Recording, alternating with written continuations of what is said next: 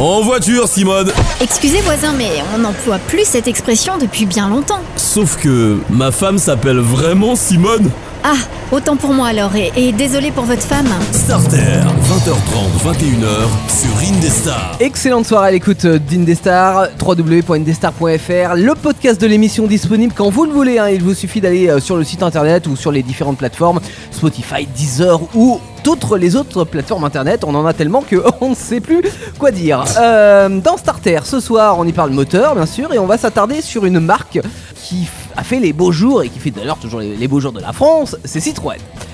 Qu'est-ce que ça t'inspire, Citroën, euh, pour toi, Jolan? La ZX Ah ouais, d'accord. Pourtant, le modèle qui t'a marqué, c'est la ZX. Ouais. D'accord, ok. Euh, Rappelle-moi ton âge? Bah 24 94 ans, tu as? Euh, Non, non mais c'est une voiture. Ça très bien, c'est une très bonne voiture. Bon, en tous les cas, cette Pourquoi année. tu- tu- Non, j'ai pas de, j'ai pas de critique. Cette année, on fête les 100 ans de Citroën. Alors, on s'est dit que ça serait bien de, de retracer un petit peu les grandes dates hein, de cette aventure française à l'aube de cette possible fusion avec euh, FCA, hein, dont je vous ai parlé la semaine dernière. C'est pas encore fait, il y a rien acté, mais ça pourrait se faire. Citroën qui était à un moment le plus grand constructeur européen et, et sûrement aussi le, le constructeur avec les idées les plus novatrices. Ouais. Alors pas avec la ZX pour le coup. non pour le goût. non. Mais bon, il a eu euh, voilà, tout, les- euh, tout ce courage de produire ça en série, donc euh, il, a, il y a eu cette période de gloire. Alors, si on remonte un petit peu au départ, euh, en 1919, hein, donc il y a 100 ans tout rond, le fondateur André Citroën lance la marque et le premier modèle qui était la Type A, qui n'avait rien d'exceptionnel, hein, c'était un cabriolet 4 places euh, qui ressemblait aux autres et qui pouvait rouler jusqu'à 65 km/h, mais qui a séduit euh, avec déjà 10 000 ventes la première année. Donc pour un lancement de marque, c'est déjà euh, pas mal. Là où Citroën va se démarquer vraiment jusqu'à la guerre, c'est sur la communication. En 1922, par exemple, il y a un avion qui écrit dans le ciel. euh, le tout premier mot dans le ciel qui était écrit, c'était Citroën. Euh, c'était pour le, le salon de l'auto hein, à l'époque. Ah, et euh, voilà, écrit Citroën dans, dans le ciel, c'est ouais, c'est la classe. En 25, c'est la Tour Eiffel qui s'illumine en Citroën alors, pendant plusieurs années en plus. hein. Donc tu, tu voyais le hum, Paris, la Tour Eiffel la nuit et t'avais Mhm. le mot Citroën qui s'écrivait dessus, donc c'était cool. Et puis je sais pas si on peut parler de compétition, mais ils comprennent que pour vendre des voitures de série, bah c'est plutôt cool de réaliser ce qu'on appelle ouais, des événements extrêmes, tu vois. C'est le, le but, par exemple, de la traversée du Sahara, Ouais. de la croisière noire, de la croisière jaune, qui démontre en fait qu'une Citroën ça peut faire le tour du monde. Euh, bon, même si euh, dans ces cas-là, euh, les Citroën c'était des Citroën à chenilles, hein, donc pas des voitures de série. Mais bon, en tous les cas, voilà. Comme quoi, la marque peut euh, traverser le monde, peut faire des choses extrêmes, et une Citroën ça tombe jamais en panne. C'était l'idée que ça voulait faire transparaître. La première innovation, ça arrive en 1924 avec un brevet américain qu'ils vont euh, utiliser pour la première fois sur une voiture de série, c'est euh, la carrosserie tout en acier. Parce qu'avant, dans les, les premières voitures hein, dans des années 1900, tu avais euh, ton châssis en bois, hein, Mhm. ton châssis échelle en bois. C'est marrant parce que tous les prototypes viennent d'Amérique, j'ai l'impression. Ils sont repris des Ah, ces États-Unis. brevets-là, ouais, Ouais. c'est des. Alors là, pour le coup, c'est un brevet qui est repris à Chrysler et qui va être utilisé par Citroën, mais parce que. Je faisais référence à l'espace né- néanmoins, tu vois. À l'espace, ah oui, avec Chrysler aussi, ouais. Ouais, mm. Oui, oui, il y avait le- cette idée du van, voilà. Bon, après, Citroën, tu vas voir qu'ils vont innover euh, pas mal avec leur propre marque. hein. Mais là, disons que Chrysler avait pas eu, euh, avait pas eu les coronesses, tu vois, de, de produire une voiture tout acier. Euh, ils restaient sur ce châssis échelle en bois. Mais cela dit, ils avaient euh, déposé ce brevet qu'ils ont vendu à Citroën et Mm. Citroën a été les premiers. Antoine, à hein. Antoine vient d'arriver dans ah le bah Antoine studio. vient d'arriver dans les studios, installe-toi Antoine, avec plaisir. Deuxième innovation et la 100% Citroën, on y vient cette fois, c'est le principe de ce qu'on appelle les silence blocks, euh, qui nous paraissent tellement banals aujourd'hui. Donc en fait, le, le silence block, c'est le fait de mettre un, un bout de caoutchouc entre le moteur et le châssis Mhm. pour pas que les vibrations du moteur euh, te secouent le dos et se répercutent justement sur le châssis et toute la carrosserie.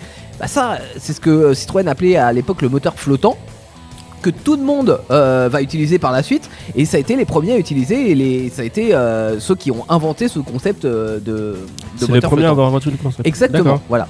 Un an avant la mort d'André Citroën en 1935, Michelin devient actionnaire principal de, de la société. Ouais. Donc on- voilà, les, les finances de Citroën vont mal.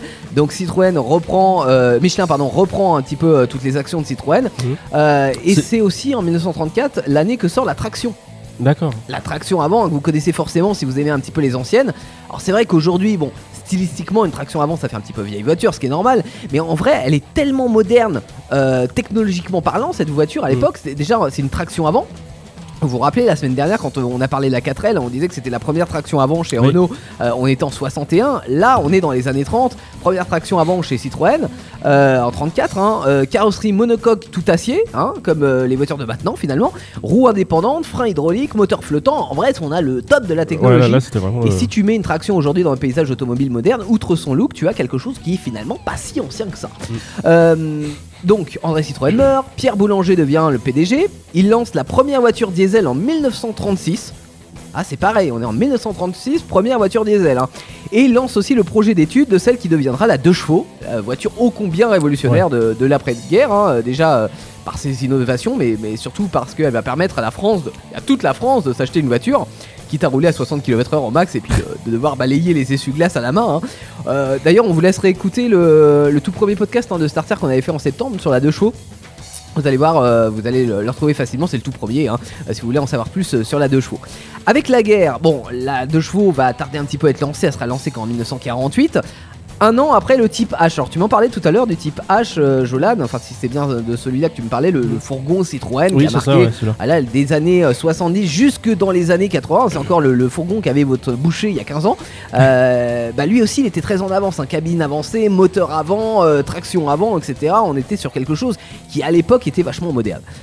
En 55, 5 ans après la mort de Pierre Boulanger, sort celle qui reste pour moi la voiture la plus novatrice de tous les temps ever. C'est Antoine. en 55, la sortie de la DS. Merci Antoine. Euh, la DS, euh, bon peut-être qu'il était un peu trop en avance d'ailleurs sur son temps parce que finalement à l'époque aucun garage n'avait finalement la notice pour réparer euh, la DS quand elle tombait en panne, notamment sur la suspension hydropneumatique dont on vous a expliqué un petit peu le, le principe euh, dans l'émission du 14 octobre. Là aussi à réécouter si vous n'avez pas suivi. C'était vraiment une véritable révolution où tu as l'impression de rouler en tapis volant avec des sièges avec un confort royal. D'ailleurs pour l'anecdote, il y a deux ou trois ans de ça, dans un salon auto, euh, il y avait des ingénieurs Citroën qui étaient tout fiers finalement de, de présenter un concept car avec des sièges qui étaient aussi confortables que ceux de la DS. Mhm. Et là, tu te poses la question quand même. Tu dis, la DS, ouais, ok, euh, elle est sortie en 55, et là, genre en 2015, ils te sortent un concept en disant, Oh, on a reproduit sur un concept car des sièges aussi confortables que la DS. Ouais, c'est bien les gars, vous avez bien avancé. Ah, c'est pas de la critique, Ils- mais bon. Ils sont vois, restés un peu à la même, la même époque. quoi. eh ouais, tu dis, ça veut dire qu'est-ce qu'est-ce que vous avez fait entre les deux? Qu'est-ce qui s'est passé? Non, en vrai, la DS, elle est ouf. hein. Il y a Charles elle est de Gaulle, hein. euh, président de la République, on a fait sa voiture, donc celle de la France. Mm. Euh, c'est celle d'ailleurs qu'il sauva euh, en 62 lors de l'attentat du Petit Clamart, où euh, bah, les, les Ah oui, pneus exact, avaient ouais. Mm. explosé et la voiture a continué de rouler parce que suspension hydraulique. Donc voilà, ça c'est euh, c'est ça qui l'a sauvé. Autre innovation aussi sur la phase 2 de la DS, c'est la première voiture au monde à pouvoir avoir une injection électronique. Euh, ça, ça s'est démocratisé que la fin des années 80. Donc tu Ah vois, oui. c'est pareil, on est là, on Ouais, est ils ont quand même, années 60. euh, même si on dit qu'ils sont restés un peu immobiles dans le temps par rapport au siège, ils ont quand même un peu évolué mot- par motorise, enfin, en parlant de moteur, ils ont quand même vachement évolué. hein. Oui, ah non, mais si on d'autres aspects, non, mais c'est pour prouver quand même le, le caractère innovant de la DS à l'époque, c'est que tu vois là on est en 67, Ouais. les injecteurs, euh, l'injection électronique sur sur une DS. Ouais, c'est évolué. Ça, je te dis, ça s'est démocratisé dans les années 80. Donc, elle avait encore 20 ans d'avance, tu vois, ce- cette Mm. voiture. Et puis, il y avait les phares aussi, les phares tournant avec la route. Ouais. Euh, Aujourd'hui, c'est pareil, tu commences à avoir des systèmes électroniques, on en a parlé l'autre fois sur la Golf, etc., qui reprennent un petit peu ce principe. Mais on se demande ce qu'a fait cette technologie, tu vois, en 30 ou 40 ans, Mm. parce que c'était quand même super pratique, tu vois, tu tournais le volant, les, phares tournaient avec, c'était un principe mécanique hein, pour le coup, mais euh, ça te permettait de voir euh, toujours la route, Mm. c'est quand même super bien. Et on se demande pourquoi il n'y a aucune voiture qui, entre 1960 et, euh, et 2015, a repris ce principe-là. C'est bi- c'est bizarre. Bah ouais, je, je sais pas, j'ai du mal à comprendre. Bah, il y en a sur, certains concepts, par exemple les, les Mercedes et les Audi, ils l'ont. Ah, Genre les- c'est des les- concepts, mais maintenant, ouais, ils commencent avec l'électronique, ils commencent à avoir des systèmes qui sont bah, technologiquement encore plus aboutis, mais euh, ça commence à se refaire. Mais pourquoi ce principe mécanique entre les années 60 et les années 2010 Pourquoi aucune Citroën ou autre voiture n'a repris le concept? Je ne sais pas. Voilà. Ouais. Euh, dans les années 70, ils sont un petit peu calmés sur les innovations, mais ils ont quand même assuré, hein, avec euh, par exemple la sortie de la SM, euh, donc coupé, sportif, moteur Maserati, pas très fiable, hein, mais bon, voilà, la voiture était top. Maserati, pas très fiable. Euh, ouais, les moteurs Maserati, fallait les régler, euh, c'était chaud quand même. Ah ouais? Ouais, ouais, ouais, ouais. Mais bon, c'était un super moteur, hein, c'était, euh, voilà, c'était- c'était un très beau moteur, mais, pas. Euh, Il y avait la direction d'Iravi aussi, euh, Ah. qui est euh, direction assistée avec un rappel en fait qui revient tout seul au, au point milieu. Un peu déroutant au début, mais en fait finalement très pratique. Ça a été utilisé après sur, sur d'autres moteurs, dans la GS par exemple, dont on va reparler dans, dans le garage tout à l'heure, qui est sorti en 1971 et qui a été euh, élu voiture de l'année 1971. En 74, il y a la CX euh, qui sort, qui va remplacer la DS, euh, qui elle aussi va être voiture de l'année en 74. C'est mérité parce que c'est euh, une voiture euh, qui, est, voilà, qui est très belle extérieurement, qui a un intérieur vachement futuriste avec le, le fameux, le fameux cendrier là sur les premiers Ouais. modèles qui est au centre de la planche de bord, qui est totalement. Tu te dis, mais qu'est-ce qu'il fait là? Tu sais, C'est un objet vraiment déco des années 70 et, et c'est top. T'as les compteurs aussi pèse personne. Parce que en fait l'affichage de la vitesse qui est tourné bah, comme l'indication de ta prise de poids après les fêtes de Noël tu vois, quand tu montes sur ta vieille balance t'as le truc qui tourne et voilà c'était compteur pèse, pèse- pèse personne Euh, 74 c'est aussi le rapprochement avec Peugeot Ah. voilà et ça ça va malheureusement très vite se sentir hein. alors avec la LN en, en 67 qui sera la copie de, de la Peugeot 104 euh, la LNA en 78 Euh, bon en même temps c'est vrai que la, la dernière vraie Citroën on va dire c'est la Citroën Visa Bon, d'un point de vue stylistique, on est quand même loin de la classe de l'ADS. Hein. Je sais pas si tu vois à quoi ça ressemble une, une Visa, euh, Antoine aussi. Je euh. vois, je vois très bien à quoi ça ressemble. Ouais, bon, il y, a- y a des pour et des contre, hein, mais bon, franchement, on peut pas dire que ça soit un canon de beauté non plus. je suis vois. pas fan, moi perso. Ouais. Euh, cela dit, la Visa, c'est quand même la première voiture à allumage électronique. Et ça, Ah c'est pareil, ça s'est démocratisé que 10 ans plus tard. Mm. Ce qui signe la fin du starter. Signe. Sniff. c'est la, c'est la fin de notre émission. Non, pas encore. Euh, la Visa, c'est aussi la base du C15, hein, que l'on voit encore dans, dans les vignes ou les champs près de chez nous, dans la campagne. Euh, ça se fait encore. Enfin, ça se fait encore, non, c'est plus produit, mais euh, il y en a encore sur les routes. Et puis dans les années 80, bon bah là, euh, il y a Plastique et Ligne Carrée qui arrive, hein, euh, avec euh, notamment la, la BX qui est dessinée par Burton. Alors ils avaient dessiné chez Burton un, un coupé dans le même style pour Volvo à l'époque. Et Volvo ils l'ont refusé. Pourquoi Bah parce euh, je sais pas, ils trouvaient ça nul. Donc du coup chez concept, ils se sont dit euh, c'est pas grave, on va aller voir Citroën. On va euh, leur demander. je suis sûr que Citroën ils seront moins difficiles. Ouais, mais effectivement, ils ont été moins difficiles. Donc euh, ils ont changé le coupé en, 5 places et puis ça a donné la BX. Non, en, vrai, en vrai, je me moque, hein, mais la, la BX elle a bien marché. Ouais. Euh, Il y a eu des versions sportives et puis toujours la suspension hydropneumatique. Donc euh, voilà, ça, ça en fait une bonne voiture. Mais bon, on sent quand même, tu vois, que dans les années 80, les années 90 après par la suite, que la prise de risque sur l'innovation, bah, elle est plus trop là. Euh, tu prends par exemple la X. T'en as une euh, AX euh, ouais, à Antoine partir de la casse. ah, elle va partir à la casse, elle a rouillé la pauvre. Ouais. Euh, en fait, sur la X, ils avaient fait un concept car qui était une monovolume, c'est-à-dire avec le capot dans l'alignement du pare-brise, ce que tu- on a retrouvé Ouais, après sur la, bien, sur la Twingo. Et euh, en fait, ils ont fait une étude, ils ont fait un sondage et euh, auprès de, de- de personnes, hein, et les gens ont dit oh euh, non, c'est pas terrible, ça va pas marcher, etc. Nous, on préfère avoir un capot classique avec un pare-brise à côté. Ouais. Et ils les ont écoutés. Voilà, sauf que bah, quelques années après, chez Renault, ils ont sorti la Twingo en monovolume et ça a cartonné. Donc tu vois, à mon avis, chez Citroën, ils ont dû s'en mordre les doigts, ils ont dû pleurer, quoi, tu vois. Tu euh, ou pas, hein, d'ailleurs, parce qu'en fait, ils ont euh, clairement continué à faire les gentils dans les années 90. Bah après, ils ont évolué sur tellement de concepts qu'ils peuvent se reposer un peu sur leur laurier. Bah ouais, mais en fait non, parce que parce que l'industrie automobile va tellement vite, donc ils étaient en avance, bah, clairement avec la DS Ouais. dans les années 60-70, mais on, on sent que depuis le rachat euh, de Peugeot dans les années 70, bah en fait ils se sont clairement reposés sur leur laurier, ils ont Mm. été plutôt marque suiveuse, voire marque de vieux, c'est pas Ah ouais. c'est pas péjoratif, hein, mais tu vois dans les années 90 ils sont vraiment rangés, ils nous ont fait des voitures pour vieux avec euh, avec des, des- des voitures en X comme la XM, la ZX, et mon grand-père en a eu, en a acheté une ZX. hein. Mon frère en avait une. Voilà, bon, ton frère, t'es pas vieux, mais euh, la Xantia, la Xara, la Ouais, Saxo, Ça qui fait est penser à la, clone de la Xantia 106. de Caméra Café. Je sais pas si t'as vu. Non. là. Non, tu vois pas la Roilier rouge et tout. euh, Ah ouais ça Eh, la Saxo, Amélie en en a une, une Saxo. La Saxo, Amélie en a une, oui, tout à fait. Non, mais la Saxo, c'était un clone de la Peugeot 106, voilà, comme, euh, Ouais, ouais. comme l'était avant la 104 avec la LN. Euh, ils ont aussi lancé leur premier monospace avec l'évasion 10 ans après le Renault Espace.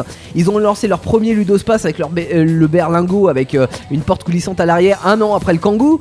Euh, ils ont lancé leur premier monospace compact avec le, le Xara Picasso deux ans après la Mégane Scénic de Renault. Donc tu vois, on sent vraiment qu'ils sont passés de, de l'innovation, genre on s'en fout, on sort, on verra bien ce que ça donne, Ouais. tu vois, et ça cartonne, à euh, on attend de voir ce que fait la concurrence et peut-être qu'on se mettra sur ce marché. Donc je trouve ça dommage en fait venant de Citroën. Si, j'ai- voilà, Ils auraient dû se bouger plus le cul en. Bah, c'est- je, je sais C'est pas, bizarre. j'ai- je, je, C'est bizarre comme stratégie, je que trouve dommage en euh. fait, c'est- réellement, hein, c'est-à-dire que de, de passer de cette stratégie de, de marque innovatrice et pour en faire ça, euh, parce qu'en plus ils ont, ils ont continué dans les années 2000, ils ont même fait pire. Tu Ah prends ouais la, la C5, Ah oui, la première C5, Dégueulasse, on Bah est d'accord, oui, bah oui. ouais. La C3 pluriel, ça partait d'une bonne idée, tu vois, voiture transformable, mais en vrai, c'est- c'est c'est une galère sans nom au quotidien. Tu sais que j'ai Euh, vu, c'est- sur un site la C6. euh, ouais, la C6. La C6, ouais. Ah, ils elle a, vont la mal- ils elle a la- pas marché du tout. Non, alors la 23 C6, 000 euh, exemplaires. C'est ouais. pas énorme. hein. La, la C6, Ouais. elle avait quelques aspects qui, bon, euh, pourquoi pas, tu vois. Mais euh, ils ont pas été au bout du truc.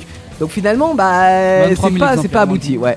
finalement, 23 000 exemplaires, exactement. C'est pas ouf, hein. Euh, la C3, bon, dommage, elle aurait pu être bien, ça avait suivi le, le concept car qui avait été dévoilé, concept euh, très euh, monospace avec des sièges qui se Bon, tournent de encore la partout, C3, je la trouve plutôt jolie, tu vois. Non, mais elle est pas mal, si tu veux. Elle Ouais. est pas mal, mais elle a rien de. de- Elle a rien d'exceptionnel. Mais elle est jolie, quoi, elle est spacieuse et tout. elle est- Ouais, ouais, ouais, ouais. La C2, c'est une C3 raccourcie. La C1, c'est un clone de la Peugeot et, et Toyota. Euh, la C4, c'est une bonne voiture, mais bon, il y a rien de fou. Et puis, bah, comme tu disais, Antoine, hein, les- la C6, il y a de l'intention, mais bon, au final, euh, on est loin de la créativité de la DS, de la CX et, et même de la XM au début des années 90, quoi. Euh, en 2007. Bien après le RAV4 de Toyota ou d'autres, il y a le premier SUV euh, Citroën qui sort hein, avec Ouais. le C-Crosser. En 2008, euh, alors là, les ingénieurs Citroën, ils regardent la C5, ils disent Ouais, quand même, on, a- on l'a raté. Ils sont dit merde. donc, effectivement, elle est moche, donc on va en faire une nouvelle un petit peu mieux. Euh, alors, la, la C5, pourquoi j'en parle? La, la deuxième, c'est parce que ça sera la dernière Citroën à suspension hydropneumatique. Donc, en fait, Ah. seule en distinction qui restait à certaines Citroën, on n'a plus de musique, hein, et bah ça sera la, la C5 numéro 2. Euh, ça, ça a dû créer un petit peu de nostalgie, j'imagine, tu vois, la fin de la, suspension euh, hydraulique chez Citroën, chez les ingénieurs, qui se sont dit, bah tiens, si on ressortait la DS, quitte à en faire une marque de luxe, mais bon, attention, on garde, la, on garde DS que le nom, hein, on va pas s'embêter à, à se casser la tête à Ah innover. ouais, ils se sont pas foulés quand même. hein. Et c'est pour ça que depuis, bah, on a la DS3, la DS4, la DS5, la DS7, Ah, je la trouve etc. moche, etc. Bah, la ligne DS, on en pense qu'on veut, mais en tous les cas, je pense que du point de vue innovation, une DS aujourd'hui, euh, si on, on- si on prend exemple la DS originelle, tu vois, au-delà de la ligne, etc., hein, euh, le, le- le concept d'innovation qu'avait la DS à l'époque, on le retrouve pas dans les DS, dans la ligne Ouais. DS aujourd'hui. C'est dommage. On, ça, on, on a fait une. Bah, moi, je trouve que c'est dommage. ouais, c'est une ligne luxe de Citroën, c'est la branche luxe de. Citroën, mais on n'a pas l'innovation qui va avec. Quoi. Euh, dans les années 2010, ils continuent à faire comme tout le monde, c'est-à-dire à nous sortir des SUV, euh, ou à nous faire croire que ce sont des SUV, d'ailleurs, avec les fameux air bump, hein, qui sont euh, des coussins d'air en plastique sur la carrosserie. Ah, c'est dégueulasse. Ouais, des genres d'airbag en fait pour les tôles. Hein, alors Bah, je crois que c'était euh, pour éviter les coups de portière, là. Oui, oui, ce genre bah, de oui. truc. les ça. 4 aussi. Ouais. Alors t'as ça sur la C4 Cactus par exemple, sur la dernière C3. Oh, c'est dégueulasse. Oh voilà, c'est un goût discutable, mais Moi bon, perso, ça fait pas. SUV. Ouais, mais après, ça peut ça peut t'éviter une bosse dans la carrosserie à cause Ouais. Oui, mais attends, c'est- tu sais, c'est un peu. Alors, je, je vais te prendre un exemple sur les coques de téléphone. Imagine, tu prends une, euh, une coque, de- t'as un super beau téléphone et tu le, lui mets une coque dégueulasse dessus, mais hyper résistant. T'imagines l'iPhone la- l'iPhone 10, tu lui Ouais. mets une coque dégueulasse quoi. C'est ça, et tu mets une grosse coque, etc. Et tu dis, ouais, mon iPhone 10, comme ça, l'arrière, il sera jamais cassé. Mm.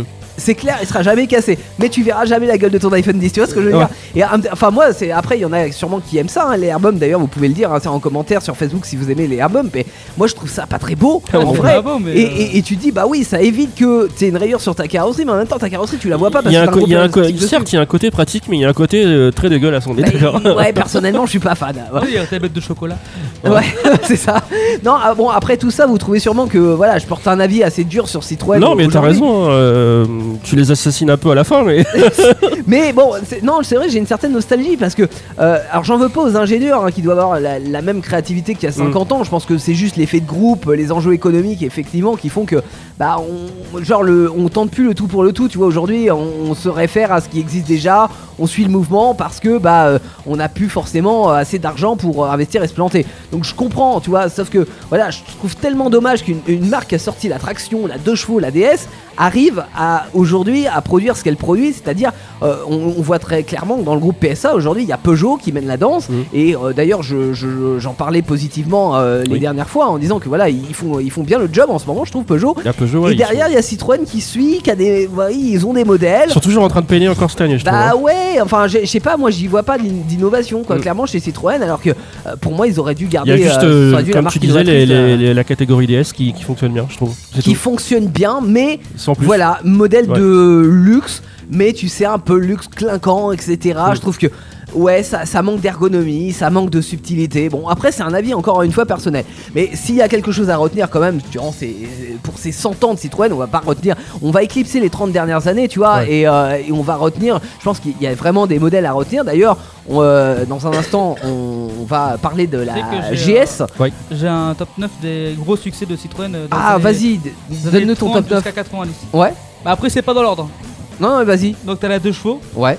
T'as la Citroën traction avant. quand Ouais, même. alors, Citroën, euh, la 2 chevaux, plus de 5 millions d'exemplaires vendus. Ouais. hein. Ouais. La, la traction avant, c'est 750 000 quand même. D'accord, ouais. C'est pas mal. T'as le type H. Bah, Ouais, le fameux euh, Ouais. combi que- que que l'on appelle euh, beaucoup l'appelé le tube, mais en fait le Ouais. tube Ouais. c'était une version d'avant-guerre, c'était un fourgon d'avant-guerre, le premier fourgon chez Citroën euh, C'était moteur pas les, à les avant, militaires qui, etc. les- qui l'avaient à l'époque De- ou les, les policiers, non Euh, y- non, euh, oui, euh, non. Je sais plus. Enfin, il y, en- il y en a eu dans la Ouais. police. Euh, après, c'était plus les estafettes hein, euh, Ah oui. pour, la, pour la police. Mais euh, on a appelé euh, le HY, on l'a surnommé le tube comme euh, en référence à ce fourgon-là. Mais c'est pas un tube. Ah, c'est pas un tube. Ouais. T'as la Citroën SM. Ouais. Et là, il y a ma préférée, la Citroën DS. Ouais. Citroën Euh, que t'as, enfin que t'as pas osé dire tout à l'heure quand je t'ai demandé. Oui, en parce que 55. bah, il- je me je cherchais le nom. Euh, Il y a Citroën Ma- Méhari. Ouais, la, espèce la, la Méhari est sortie en 68, en mai 68. hein, la, la Méhari, c'est vrai qu'on en a pas parlé, Ouais. mais euh, voiture. Je suis euh, pas fan, moi, j'aime pas. Ah t'aimes pas? Bah ouais mais voiture quand même révolutionnaire parce que coque tout en plastique, en ABS, euh, avec moteur de 2 chevaux etc. Voiture de plage hein, et euh, aujourd'hui qui se revend à des tarifs exorbitants. Mais euh, non voiture très sympa la Méhari. Bon c'est pas une voiture de route hein, clairement mais c'est Ouais, vraiment une voiture de plage. Il y a la Diane après. Ouais Diane qui, euh, euh, qui a été, enfin qui voulait remplacer la 2 chevaux. Ça a été beaucoup moins un succès que, que la 2 chevaux mais c'est une voiture ouais qui a fait le job et qui avait... euh, qui était peut-être un petit peu trop proche de la 2 chevaux finalement euh, en termes technologiques mais bon qui est euh, sympa à redécouvrir aujourd'hui et il y a l'Acadiane qui est la version fourgonnette de la Diane ouais, T'as la BX. ouais Et la des- dernière, des années c'est- 80 La ouais. dernière, c'est la AMI 6 avec un million d'exemplaires vendus. Alors Ami 6 qui est sorti dans, dans les années 60 et puis euh, la remplaçante c'est la Ami 8 Ouais, j'en- il y en a une- il y en a une à mon lui, une AMI 8. Ouais, bah alors les, les Ami 6, elles avaient un. Alors t'avais les versions break et t'avais les versions berline. Et Ouais. sur la berline, t'avais un, un arrière, la lunette arrière qui était inversée. Mhm. Tu vois, et euh, ça, euh, on a repris ce concept-là que bien plus tard, et encore c'était même pas inversé, mais genre sur la l'Avantime de Renault. Euh, mais euh, au début, on s'est dit, mais qu'est-ce que c'est que ce truc? Qu'est-ce qu'ils nous ont fait chez Citroën? Ça faisait une sorte de Z à l'arrière, ça n'a pas plu à tout le monde, et beaucoup euh, de gens ont acheté la version break et c'est pour ça qu'après sur la Mi 8 bah, ils ont mis un haillon euh, enfin même pas un haillon parce que c'était très classique chez Citroën pour le coup ils, euh, ils mettaient que des coffres mais euh, ils ont eu ils ont eu une tombée de arrière qui, qui ressemblait à un haillon et non pas à une lunette inversée quoi. Tant que a un moteur, c'est dans Starter. Jusqu'à 21h, c'est Starter sur Indestar. 21h minimum hein, les enfants puisqu'on est un petit peu en retard ce soir et on parle de Citroën, les 100 ans de Citroën en même temps comment résumer 100 ans en 20 minutes, c'est compliqué. hein. Alors pas de brève cette semaine dans Non. Starter, par contre une occasion Starter, le garage. Bah une occasion Citroën hein, forcément puisqu'on fait un 100% Citroën et on va parler de la Citroën GS Oui. euh, modèle pas forcément le plus connu hein, de la gamme Citroën mais qui pourtant est une vraie Citroën produite de 1970 à 1980 elle a pour elle une tenue de route absolument sensationnelle notamment avec la suspension hydropneumatique un look euh, sympa un Ouais, intérieur futuriste. Euh, bon après on pourrait le regretter par exemple un coffre qui est pas forcément à haillons euh, qu'on obtiendra d'ailleurs qu'à que sur la GSA qui sortira en 1980 et puis bah, le fait que l'hydraulique c'est fantastique mais que si vous voulez la prendre en occasion il faut s'assurer qu'elle soit bien entretenue. Parce que euh, à refaire un système hydraulique ça coûte cher et tous les garagistes ne savent pas faire. Ça s'use assez rapidement. Mm. donc euh, voilà. C'est génial mais en même temps il faut que ça soit bien entretenu pour fonctionner. Oui. on vous a présenté, euh, on va vous présenter pardon, trois annonces euh, pour acheter une Citroën GS si vous en avez envie, si vous voulez rechercher une voiture sympa euh, qui super bien sur la route, euh, super agréable, etc. Avec ce petit côté vintage mais en même temps pas surcoté, vous optez pour la Citroën GS. Alors, euh, je vais vous parler de la GS Club Break, année 1970, kilométrage 80 000, et elle est le prix pour 3000 euros. J'ai trouvé ça plutôt correct. Ah ouais, Voiture en bon état, toujours entretenue, et dort dans le garage, c'est précisé. Elle est de quelle couleur? Euh, pas, pré- pas de précision sur la couleur. Non mais tu l'as vu Oui, elle était grise, je crois. Ah bon bah voilà. Ah, pardon. voilà, euh, j'ai lancé la deuxième. Euh, bah Antoine Non. t'en as une Ouais, j'en ai une. Ouais. Donc, moi, c'est une break aussi de 79. Elle a 2200 euros, elle a 50 000 km. Elle est à Loquignol, donc je sais pas où c'est. C'est dans le C'est ça 59. le quignol. Au départ, j'ai rigolé parce que j'ai- c'est une blague ou quoi la ville C'est à côté de guignol. C'est dans le 59, elle est en bon état. Ok. C'est bien, ça reste raisonnable, hein, 2000 euros. hein, vous, vous voyez, c'est c'est tout à fait. Non, euh, mais j'aime pas le look, moi. Ah bah oui, mais bon, après. ah. Ça vaut pas une bonne DS. Mais non, mais ça a quand même un petit côté DS en miniature. Et puis t'as tous les avantages de la DS et Alors, c'est bien moins vraiment- cher. C'est vraiment, vraiment miniature. Bon, quand même. Oh. Allez, je Ouais. dernière. Euh, alors la dernière, là, c'est la GX X3. Alors je sais pas trop ce qu'elle a de spécial, celle-ci. Elle est La de X3, 1000. euh, elle remplace la X2, la X1, c'est un modèle un petit peu plus perfectionné. ouais. D'accord. Euh, elle est de 1979, euh, kilométrage 108 600, ça va. Euh, voiture de deuxième main, 4300 euros. Et travaux à prévoir dessus, révision mécanique, siège- abîmé, corrosion perforante, euh, roue avant gauche et sous baguette euh, avant gauche, euh, avant droit, pardon. Ouais. C'est plutôt à restaurer là. Euh, oui, enfin à, rest- restaurer du coup, ouais, mais euh, il y a quelques travaux à faire dessus. Elle est pas chère, j'imagine. Non, bah il, il met le prix à 4300. Ah ouais, quand Mais, même. euh, trop cher. Bah, je ouais. pense que c'est à débattre. Après, ouais, bah j'espère que ça débat Oui, parce que par j'espère rapport aussi, à ton ouais. autre annonce, je la Ouais. trouve. euh, Non, ne l'applique pas, je les garde. Quoi je, Tu les les gardes achète. je les Ah achète. ok d'accord. Ah oui. Bah, je- T'as trouvé ça sur quel ah oui, pardon. Alors, toutes les deux, enfin, la, la deuxième, c'est sur les anciennes.com. L'annonce, Ouais. c'est le 298. euh, Elle est toujours disponible. Et la première, c'est sur Le Bon Coin, 1000 1068. Non, euh, alors il sait pas lire les, euh, les annonces. Si, Alors la si. première c'est 16 878 et la deuxième c'est 2887. Les podcasts Indestar, toutes vos émissions préférées, où vous le voulez, quand vous le voulez, sur indestar.fr et sur toutes les plateformes internet.